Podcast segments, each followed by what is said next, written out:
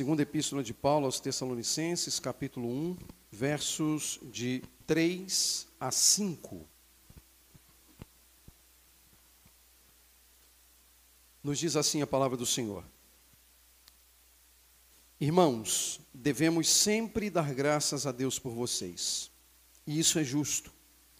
Porque a fé que vocês têm cresce cada vez mais e muito aumenta o amor de todos vocês uns pelos outros.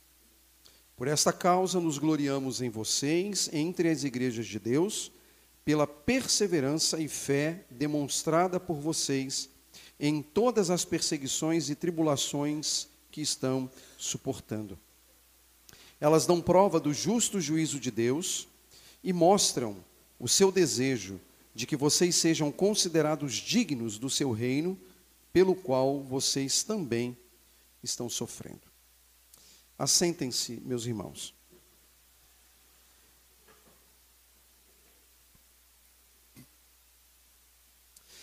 Nós estamos num percurso expositivo, neste ano em que estamos considerando o tema da igreja. E nesse percurso, no atual percurso que nós estamos, nós temos tratado de alguns testemunhos bíblicos sobre igrejas do Novo Testamento. Hoje nós chegamos à décima igreja considerada, sete delas consideradas às quartas-feiras, através das sete cartas encaminhadas às sete igrejas do Apocalipse. E, nos últimos domingos, consideramos a igreja de Jerusalém, a igreja de Antioquia e hoje a igreja de Tessalônica. Ainda há uma igreja que pretendo abordar, se o Senhor permitir, no próximo domingo. E aí nós encerramos essa parte da igreja de Jesus e seus testemunhos bíblicos para começar, obviamente, uma nova série. O fato é que nós estamos neste percurso com um objetivo simples, um objetivo único, de corrigir os nossos olhares sobre modelos de igreja. Nós vivemos uma época em que é muito natural que busquemos modelos a serem seguidos. E normalmente os nossos olhares, eles estão talvez numa igreja na Califórnia ou em Nova York, quem sabe uma igreja em Londres ou num grande centro urbano como São Paulo ou Rio. Quando na verdade, talvez devêssemos deixar de olhar para Nova York e Londres e passar a olhar para Jerusalém, Antioquia, Tessalônica. São bons modelos que nós devemos utilizar. Ah, o objetivo é que a gente corrija, portanto, a nossa maneira de olhar a igreja de Jesus e, obviamente, encontrando uma identidade própria para a igreja do Redentor, para a igreja batista do Redentor. A gente quer ter uma igreja com uma identidade própria, nós queremos ser uma igreja com identidade própria. Nós somos uma igreja adolescente, 15 anos, caminhando aí para os seus 16 anos, daqui a pouco, em junho. E é muito natural que numa fase como nós estamos vivendo, que é a fase adolescência, da adolescência, né? Alguns elementos de identidade já fiquem bem estabelecidos, embora algumas questões já sejam muito claras entre nós, mas ainda há coisas sobre as quais nós precisamos pensar, e nada melhor do que olharmos para as igrejas bíblicas. Meus irmãos, a chegada do Evangelho à cidade de Tessalônica se deu em meio a muito sofrimento. Sofrimento causado por muitos líderes religiosos, por muitos judeus, o capítulo 17 de Atos narra uh, episódio em que o evangelho chega a Tessalônica. E se você tiver a curiosidade de olhar depois o capítulo 17, você vai perceber logo no seu início que há uma perseguição aos crentes em Cristo. As pessoas não são muito amistosas para com o evangelho de Jesus Cristo e, consequentemente, elas se tornam hostis. E elas começam a criar dificuldades e problemas para tantos quantos desejavam uh, ser um crente fiel a Jesus Cristo. E por causa de toda essa experiência, por causa de toda essa realidade vivida pela igreja, e o apóstolo Paulo experimentou essa realidade muito próxima à igreja de Tessalônica, Se estabeleceu uma relação de afetividade profunda entre Paulo e a igreja, e entre a igreja e Paulo. Isso é percebido de um modo muito claro na maneira como Paulo trata os irmãos de Tessalônica, como os irmãos lidam com as questões ah, da igreja em Tessalônica. Há uma afetividade, e essa afetividade, inclusive, é demonstrada pela própria realidade que Paulo dirige à igreja duas cartas. Nós lemos aqui, por exemplo, palavras extraídas da segunda carta. Mas há uma primeira carta, em que Paulo mostra uma alegria profunda pela maneira como a igreja de Tessalônica se comportava, pela maneira como a igreja de Tessalônica vivia a fé cristã.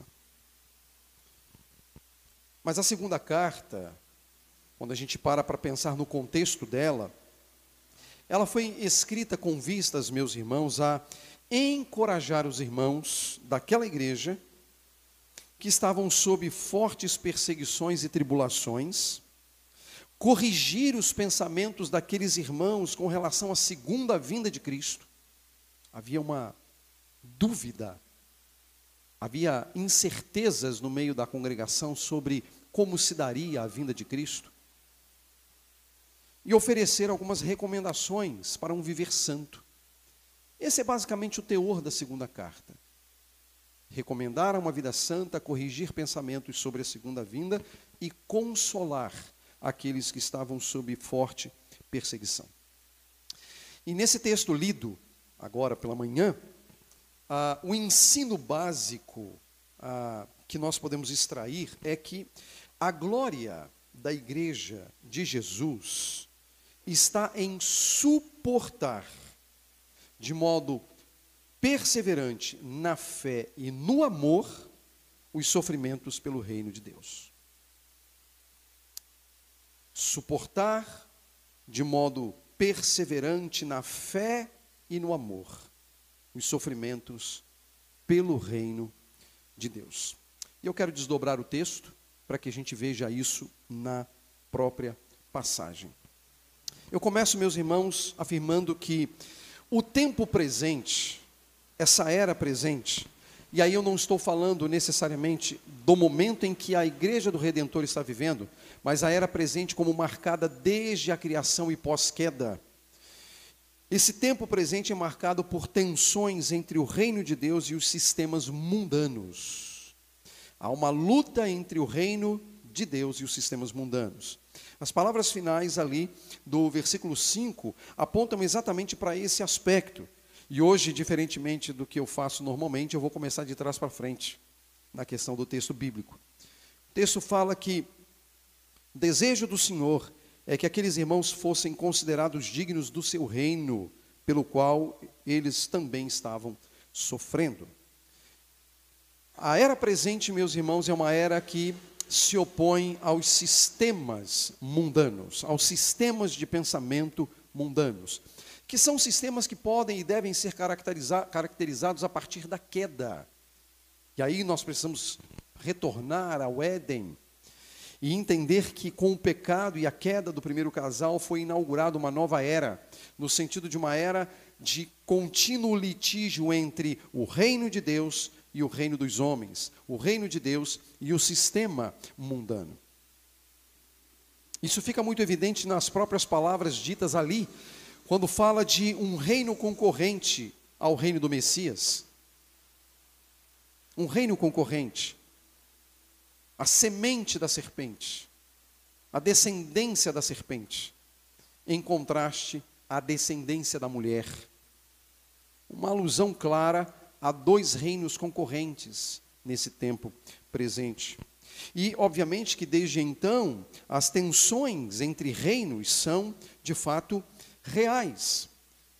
Esse paralelo de reinos existe desde a queda. E o próprio Jesus Cristo, de certo modo, ao chamar os fariseus de raça de víboras, fazia uma alusão àqueles homens como sendo a própria descendência da serpente, pelos ensinos falsos que eles estavam estabelecendo no meio do povo de Israel. Por isso que o tema do reino de Deus é amplamente tratado no Novo Testamento. Porque há um reino, há um litígio uma hostilidade ah, entre reinos.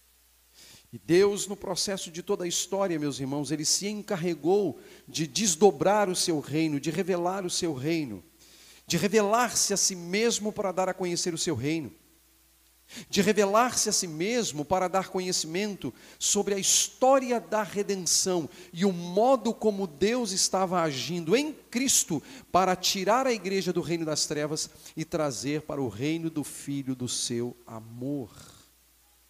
De modo que a igreja agora passe a pertencer a Deus, passe a pertencer ao reino de Deus. E a natureza desse reino, meus irmãos, ela de um modo muito natural, contrasta com a natureza deste mundo. A natureza deste mundo, há um príncipe que está ocupado em roubar, matar e destruir. Por outro lado, Jesus veio para destruir as obras do diabo e conceder vida. Ele disse: Eu vim para que tenham vida. Eu vim para que tenham vida. É o poder de Cristo. Um reino paralelo ao reino das trevas. E na natureza deste reino, meus irmãos, é natural nós considerarmos que ele, nas palavras do apóstolo, é um, apóstolo, é um reino de alegria, de paz, de justiça no Espírito Santo. Nossa confiança não estão nos projetos deste mundo. A nossa confiança não deve estar nos ditames deste mundo. Embora, obviamente, queiramos que haja paz, que haja justiça, que haja alegria. Mas os nossos olhares, se colocados apenas no aqui e no agora, gerarão em nós desespero. Porque quando nós olhamos o mundo à nossa volta, ele não é em nada encorajador. Ele provoca temor, ele provoca medo, até que passemos ou passamos a olhar as coisas nas perspectivas celestiais. Aí a coisa muda. Porque a gente vê que há um Deus que governa sobre a história e que encaminha todas as coisas para a sua glória.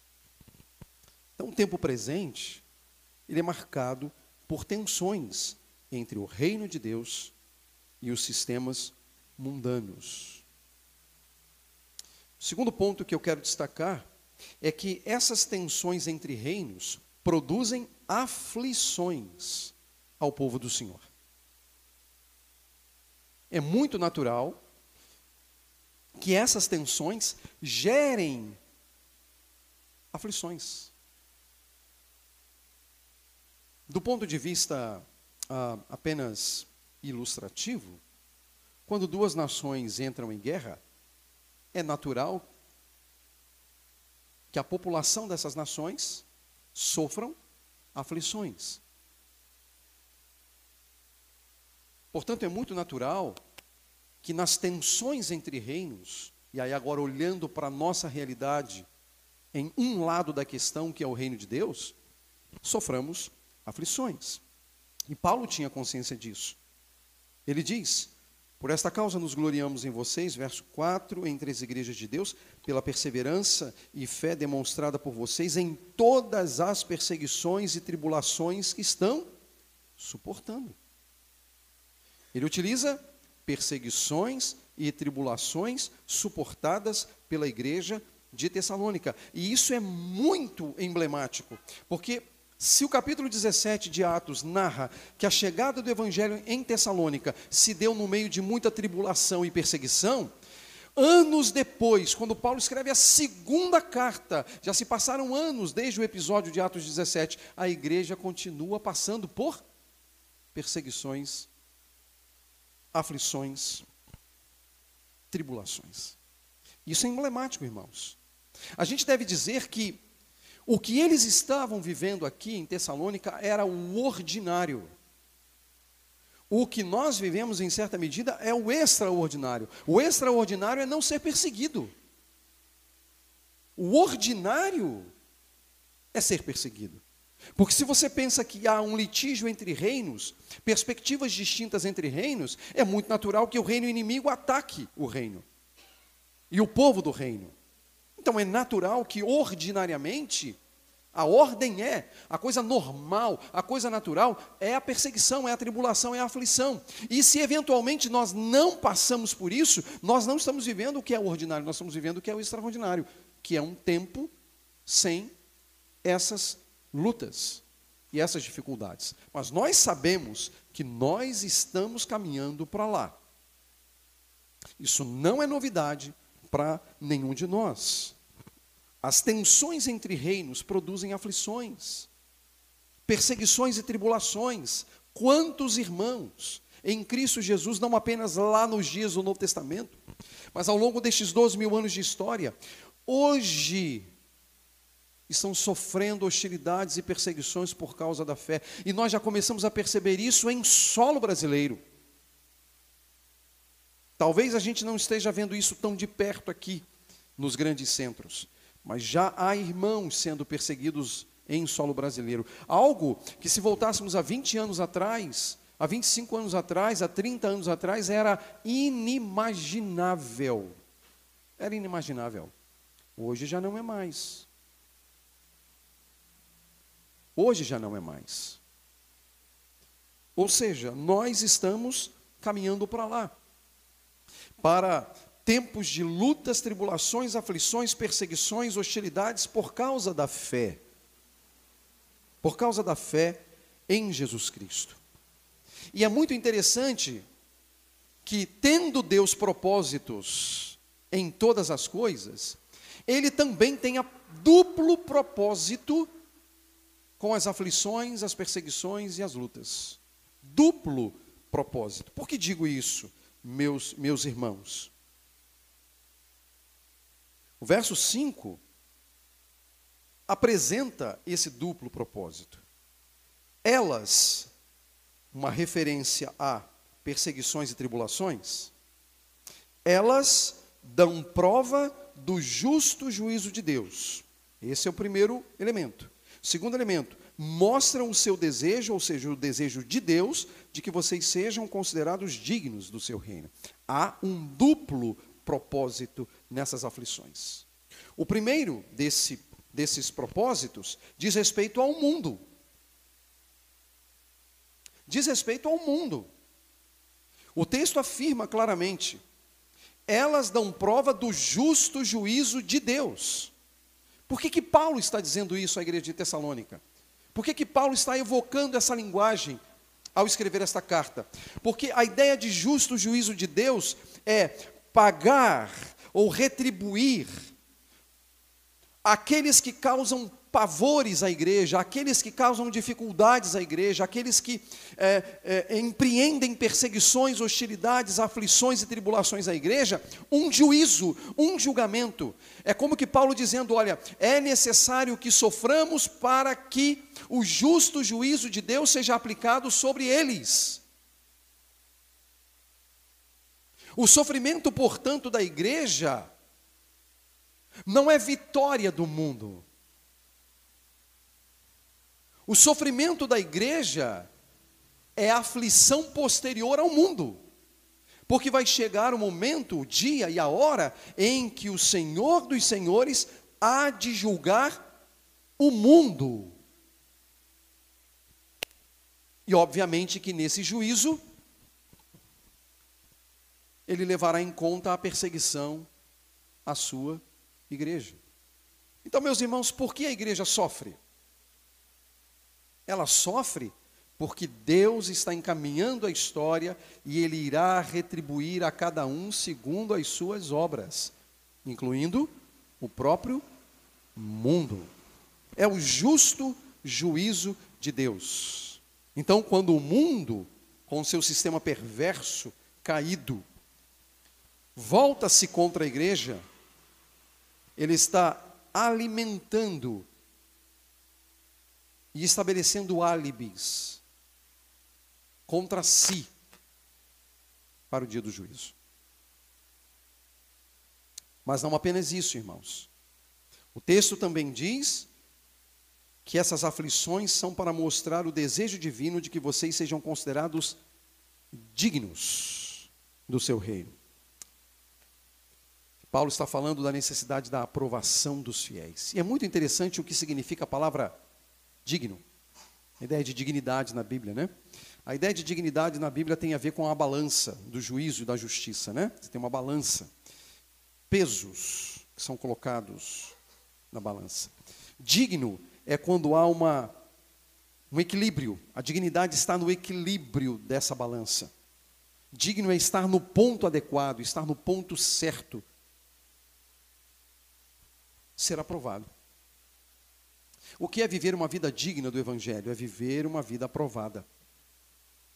Nossas tribulações, nossas provações por causa da fé, são ah, eventos que ocorrem para a aprovação dos fiéis. Então, meus irmãos, nós vamos entender que nesse, nessa, nessas tensões entre reinos, em que ah, as, ah, as, as aflições elas surgem, elas surgem não para o nosso mal, elas surgem para o nosso bem, elas surgem para que nós nos tornemos semelhantes a Jesus Cristo que foi provado em tudo, mas sem pecado. É a igreja sob prova. É a igreja sob tribulação. Esse é o caminho que Deus estabelece para nós. Mas aí, obviamente, surge aquela pergunta de como é que devemos proceder diante dessas tensões, uma vez que elas são ordinárias, elas são naturais na vida da igreja. O que vamos fazer? Vamos criar políticas públicas, não necessariamente políticas públicas ligadas ao Estado, mas políticas públicas ligadas à igreja, para, por exemplo, retribuirmos a cada um na mesma medida? Será que vamos criar políticas internas eclesiásticas para que, olha, se alguém fizer alguma coisa contra você, pague na mesma moeda? devolva na mesma medida, responda à altura, não leve desaforo para casa. Como é que nós vamos proceder? Como devemos agir quando a hora do cerco apertar? Como nós devemos agir? O coração do apóstolo Paulo está cheio de alegria quando ele escreve essa carta. Preocupado com a igreja, é óbvio mas com alegria.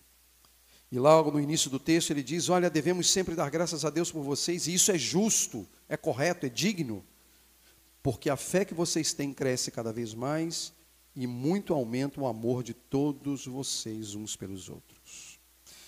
Fé e amor. Dois pilares fundamentais e veja que ele diz isso no contexto de hostilidades. Ele não está falando no contexto de fé e amor, porque, olha, o Estado romano parou de perseguir a igreja, o imperador não está muito preocupado com a igreja agora, ela tem liberdade, ela pode cultuar, ela pode se reunir em praça pública, ela pode falar de Cristo, ela pode dizer que Jesus é o Senhor, que Jesus é rei, que Jesus é príncipe, não vai ter problema nenhum. É esse o contexto? Não. O contexto é de luta, tribulação e perseguição por causa da fé. Ou seja, a fé da igreja era a causa da perseguição. O que eles criam era a causa da perseguição. Mas ao invés disso, arrefecer a fé, diminuir a fé, o que o texto diz? A fé deles crescia cada vez mais. E isso é irônico e é paradoxal ao mesmo tempo. Porque veja, se algo me faz mal, está causando mal para mim, eu quero ficar livre do mal, eu abandono essa coisa. Mas a igreja lá não. A igreja, diz o texto, tinha uma fé que crescia cada vez mais. Sabe o que significa isso? Dar munição ao inimigo. A igreja, com o aumento da fé, estava dando munição para o inimigo continuar a perseguição. Munição ao inimigo para criar hostilidades. Munição ao inimigo para perseguir, para atribular, para afligir. Munição ao inimigo. A fé crescia. Nós vemos um texto aqui ainda agora, o texto de Atos, capítulo 5, que Gamaliel tem ali um, um momento de lucidez entre os membros do Sinédrio e propõe aos demais membros que, baseado em duas experiências de dois outros líderes que surgiram, que não deram certo, experiências que não deram certo, ele olha, libera esses homens, deixa eles viverem em paz. Deixa viver em paz, libera, deixa eles irem. Porque se for de, se não for de Deus, vai, vai, vai, vai desaparecer. Porque ele não sabia que depois de dois mil anos a gente estaria aqui, né? Mas o fato é que era de Deus. E se for de Deus, o que, que eles poderiam fazer contra? E aí é muito interessante que eles chamam os apóstolos, dão uma surra neles. Não libera, dão uma surra. Toma uma sova, como diz o outro. E riem. Eles saem felizes. Por quê? Porque foram considerados dignos de sofrer pelo nome de Jesus. A fé da igreja de Tessalônica crescia cada vez mais. O que implica dizer que nesse cenário significava dar munição ao inimigo, dar motivo ao inimigo para poder fazer o mal. E essa é uma boa, um bom modelo a ser seguido, não é? Mas não apenas a fé. Essa fé era acompanhada de amor. Gente, amor.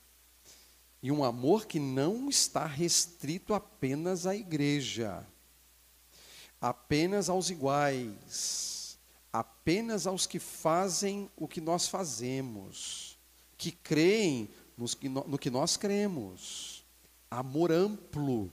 O texto ele diz ah, o que a fé que vocês têm cresce cada vez mais e muito aumenta o amor de todos vocês uns pelos outros. Numa leitura que nós fazemos aqui, uh, sem o princípio global da Bíblia e sem o princípio global do Novo Testamento, a gente diria que, olha, é, Paulo está falando aqui do amor entre os crentes. Ele não está falando de amar o inimigo. Como não? Paulo não era um cristão? Ele não era um discípulo de Jesus? Ele não seguia radicalmente o que Jesus dizia? E o que Jesus falou sobre os inimigos e o nosso procedimento para com eles? Que nós devemos amar os nossos inimigos.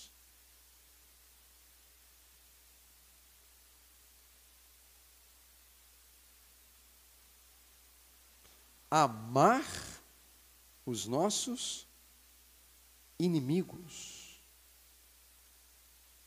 No reino das trevas, o reino das trevas não é um reino de amor, é um reino de interesses. O reino de Deus é um reino de amor. Por isso que onde há ódio, onde há perseguição, onde há ira, onde há violência, não se pode dizer que ali está o reino. Porque o reino de Deus é um reino de amor. E de amor pelos nossos inimigos. Ao ponto de Jesus ter dito: se o teu inimigo tiver fome, dê de comer.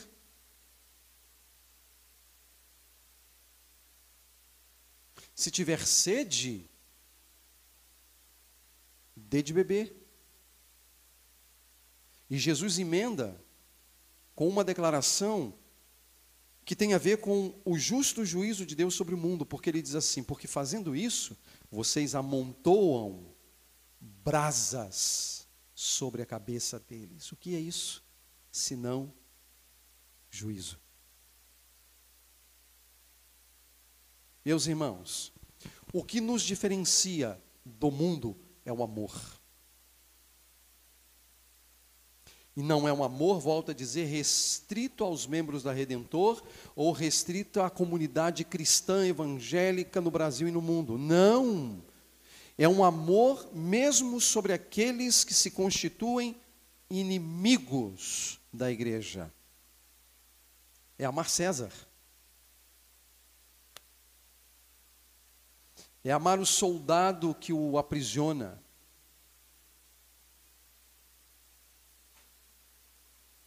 amar indistintamente. com um olhar de compaixão,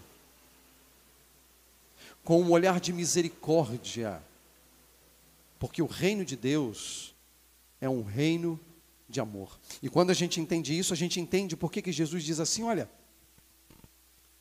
se alguém te bater na face, dá outra.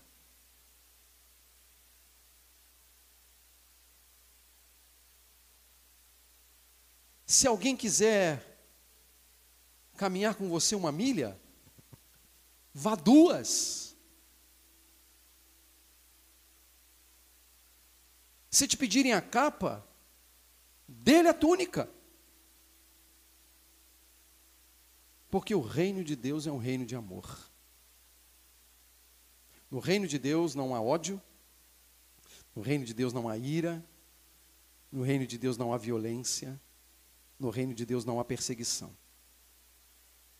Porque o reino de Deus é um reino de amor. E amor para com aqueles que pensam diferente. Um reino de amor. Isso é o que nos distingue dos demais. Isso é o que nos distingue, distingue do reino das trevas. Eu quero, meus irmãos, passar algumas aplicações rápidas, breves, porém necessárias a todos nós, baseado no texto. Primeiro, meus irmãos, mesmo quando houver nuvens sombrias, sobre a igreja, por causa de hostilidades, por causa de aflições, tribulações e perseguições, sempre haverá razão para agradecer a Deus. Sempre haverá. Sempre haverá razões para agradecer a Deus. Em tempos de lutas, de dificuldades, em tempos sombrios, precisamos ter um coração agradecido a Deus. Eu quero ler para vocês uma, uma parte da carta que Policarpo, ah, uma carta sobre a história de Policarpo, um bispo de Esmirna, aos encaminhada aliás, sobre o martírio de Policarpo, bispo de Esmirna, encaminhada posteriormente a uma igreja em Filomélio. Ah, aqui talvez esteja uma demonstração lá do século II, que é uma carta que foi escrita no século II da era cristã, não é uma carta canônica, mas uma carta do século II que descreve o que é essa questão de um coração agradecido a Deus em tempos de tribulações. O texto diz assim, vou ler literalmente. Quando finalmente ele, Policarpo, foi apresentado, a notícia de que Policarpo fora preso provocou um grande tumulto. Portanto, quando foi trazido à presença do procônsul, este lhe perguntou se ele era Policarpo. E quando este confessou que era, o procônsul tentou persuadi-lo a negar a fé, dizendo: respeite a sua idade. Abra um parênteses aqui, ele tinha 86 anos. E acrescentou outras coisas que são geralmente típicas dessa situação, tais como: jure pela fortuna de César, mude de ideia, diga fora com os ateus. A palavra ateus é uma referência aos cristãos. Mas Policarpo, com o seu rosto muito sério, olhou para a multidão de pagãos sem lei presentes na arena e fez-lhe um gesto com a mão. Depois, gemendo e olhando para o céu, disse: fora com os ateus. Um tom irônico. Mas o procônsul insistiu, dizendo: Faça o juramento e eu vou libertá-lo. Amaldiçoe Cristo.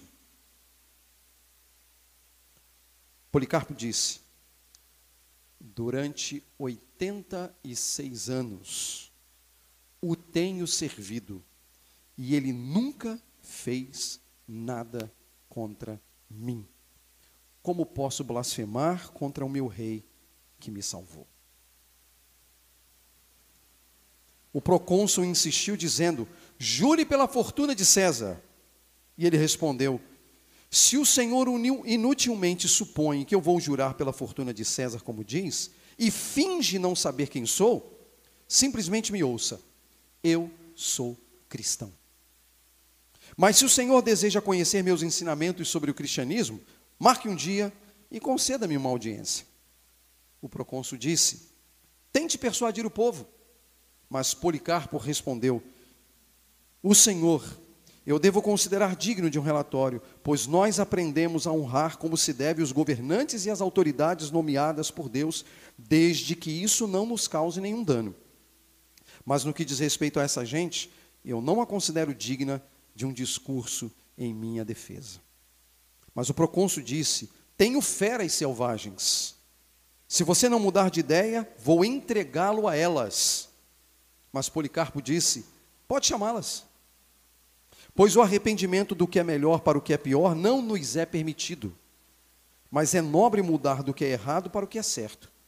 E novamente lhe disse o procônsul: Se despreza as feras selvagens, farei que você seja consumido pelo fogo, a menos que mude de ideia. Mas Policarpo disse: O fogo com que o Senhor me ameaça queima apenas durante uma hora e logo se apaga. Mas o Senhor não conhece o fogo do julgamento futuro e o castigo eterno que está reservado para os ímpios. Mas por que dessa demora? Vamos, faça o que quiser.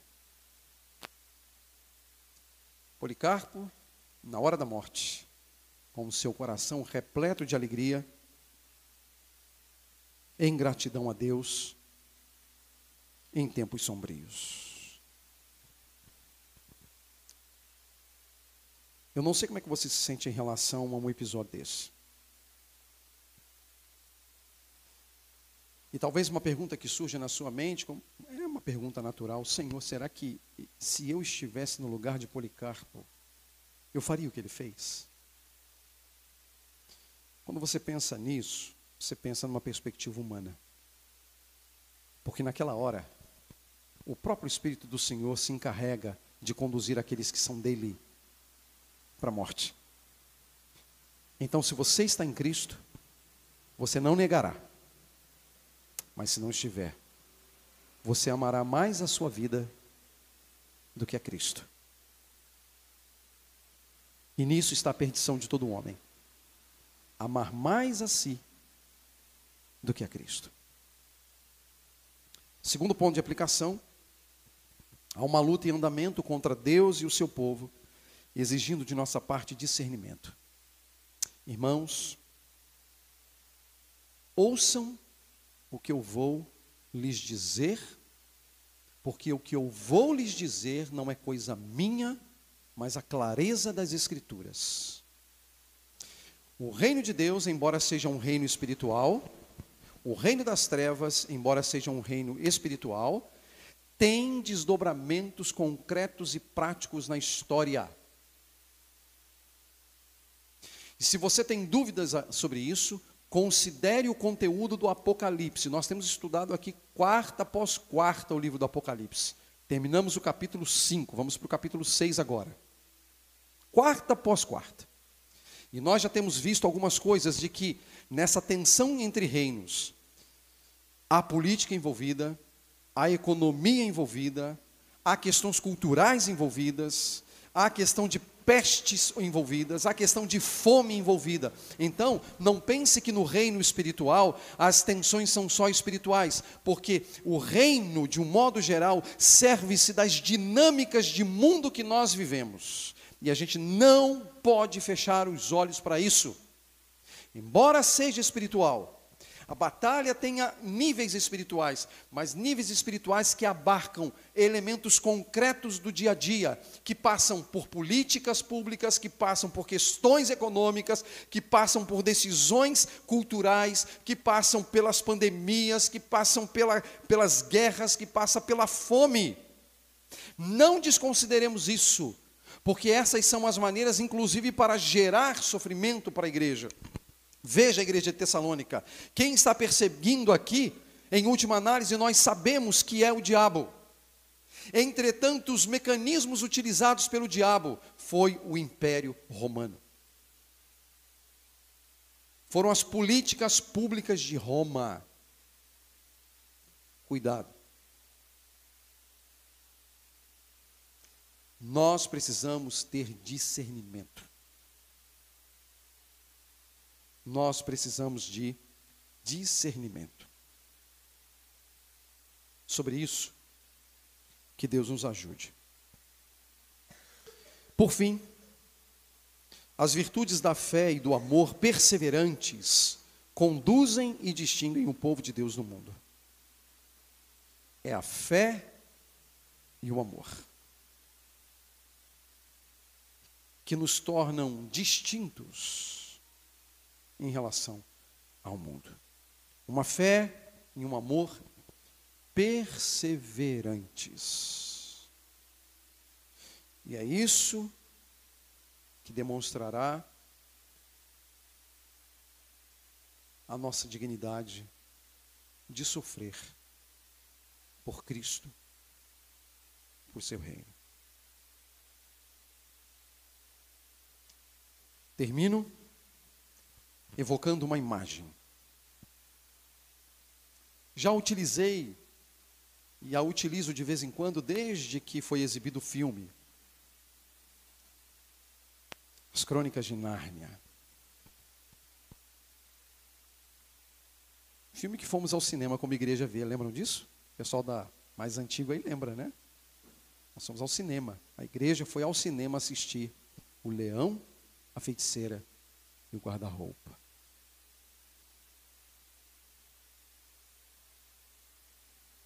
Qual é a cena?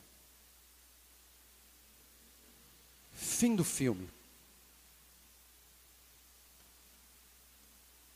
A rainha branca acha que Aslan está morto, porque ela o matou na mesa de pedra. E ela sai triunfante para dominar os terrenos que pertenciam a Aslan, com todo o seu exército. Com todo o seu exército.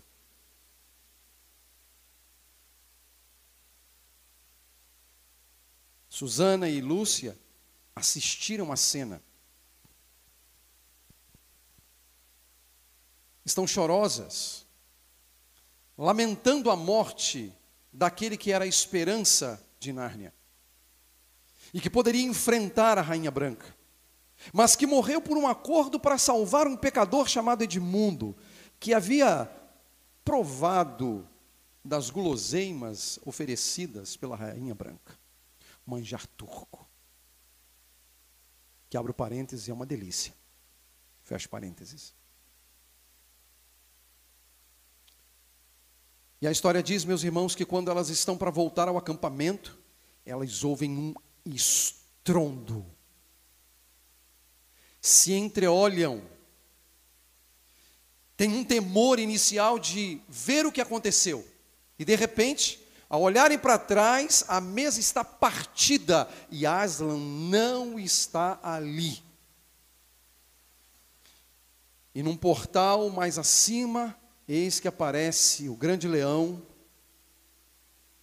com a sua juba brilhosa, trazendo alegria e esperança para Suzane e para Lúcia. Elas acarinham aquele leão. Elas sobem naquele leão pois há uma missão a ser feita agora, que é a formação de um grande exército. De um grande exército. A batalha está acontecendo no arraial. Aslan está indo para o acampamento, para o local da batalha.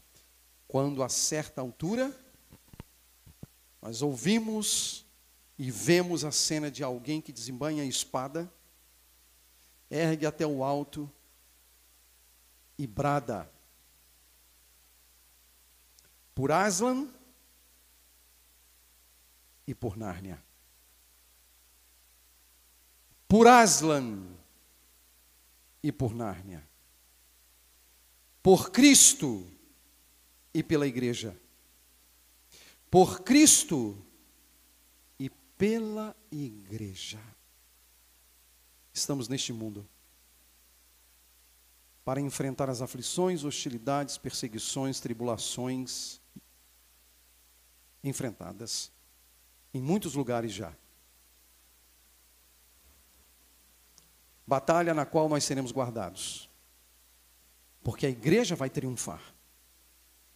Assim como Cristo ressurgiu, a igreja ressurgirá. E nós estaremos para sempre sob o governo daquele que não mais virá como cordeiro, mas como leão da tribo de Judá, para reinar sobre tudo, sobre tudo e sobre todos e subjugar os seus inimigos, oferecendo glória à igreja. Meus irmãos, que essa seja a nossa esperança e que Deus seja glorificado através de nossas vidas, através da Redentor e desejamos através dos crentes em Cristo espalhados por todo o mundo, hoje e sempre. Amém. Deus nos abençoe, Deus nos ajude.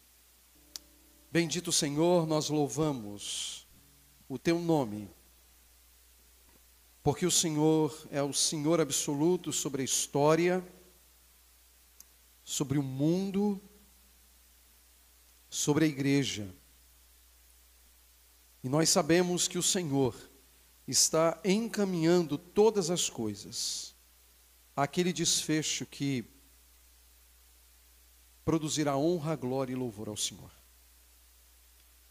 E nós, ó Deus, aqui estamos ao teu dispor para realizarmos a tua vontade, a defender as bandeiras do teu reino, a sofrer por causa da fé em Jesus, mas a também retribuir a cada um, com base em nossa fé, o amor ensinado por Jesus. Que o Senhor nos dê condições para isso, Senhor. Que o Senhor nos ajude nestas coisas que teu nome seja honrado através de nossas vidas. Que o Senhor nos dê uma boa semana, protegidos, guardados por ti. Que as oportunidades surgidas sejam aproveitadas para compartilhar da fé, cooperar para o progresso do teu reino. Portanto, ajuda-nos pois precisamos. E que o amor de Deus, o Pai, a graça bendita e preciosa de Jesus e as consolações do Espírito repousem sobre vocês, hoje e sempre. Amém.